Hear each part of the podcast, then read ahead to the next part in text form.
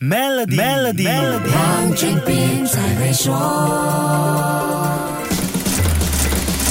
你好，我是黄俊斌。一个像 Mickey Mouse 这样有广泛影响力的大 IP，版权的保护措施一定要做到很细致，因为它背后涉及巨大的商业利益，从产品销售、品牌形象到集团的营收和股价表现都会受到影响。那么 Disney 这些年做了什么呢？好些明显改动陆续出现，并且深植人们的脑海当中，像一对更大更圆的耳朵，眼睛多了黑色瞳孔，穿上不同的短裤，还有那双在一九二八年版本里没有。出出现过的白手套。顺便说一下，Mickey 是在一九二九年戴上这双白手套的。但这双白手套的目的其实不是为了 fashion 时尚，而是为了好看，让观众容易看到 Mickey 的动作。Steamboat w i l l i 版的 Mickey 身体和手掌都是黑色的。当 Mickey 的手掌移动到身体上时，就很难看清楚他的动作了。所以在一九二九年的 The Opry House 影片里，Mickey 就开始戴上这双白手套了。这种种新增的设计细节都有版权保护。美国 John Hopkins 大学的法律专家说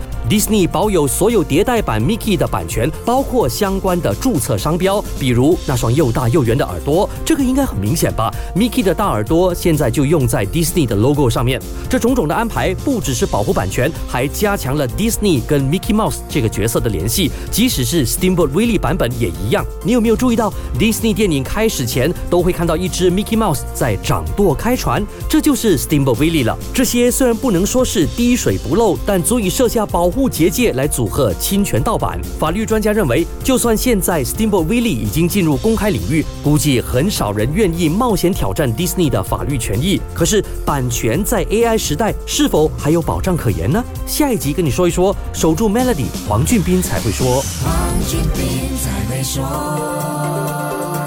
与 Maybin Premier 一起建立永续的财富及赢取一辆 Tesla。详情浏览 maybinpremierwealth.com/slash rewards，需符条规。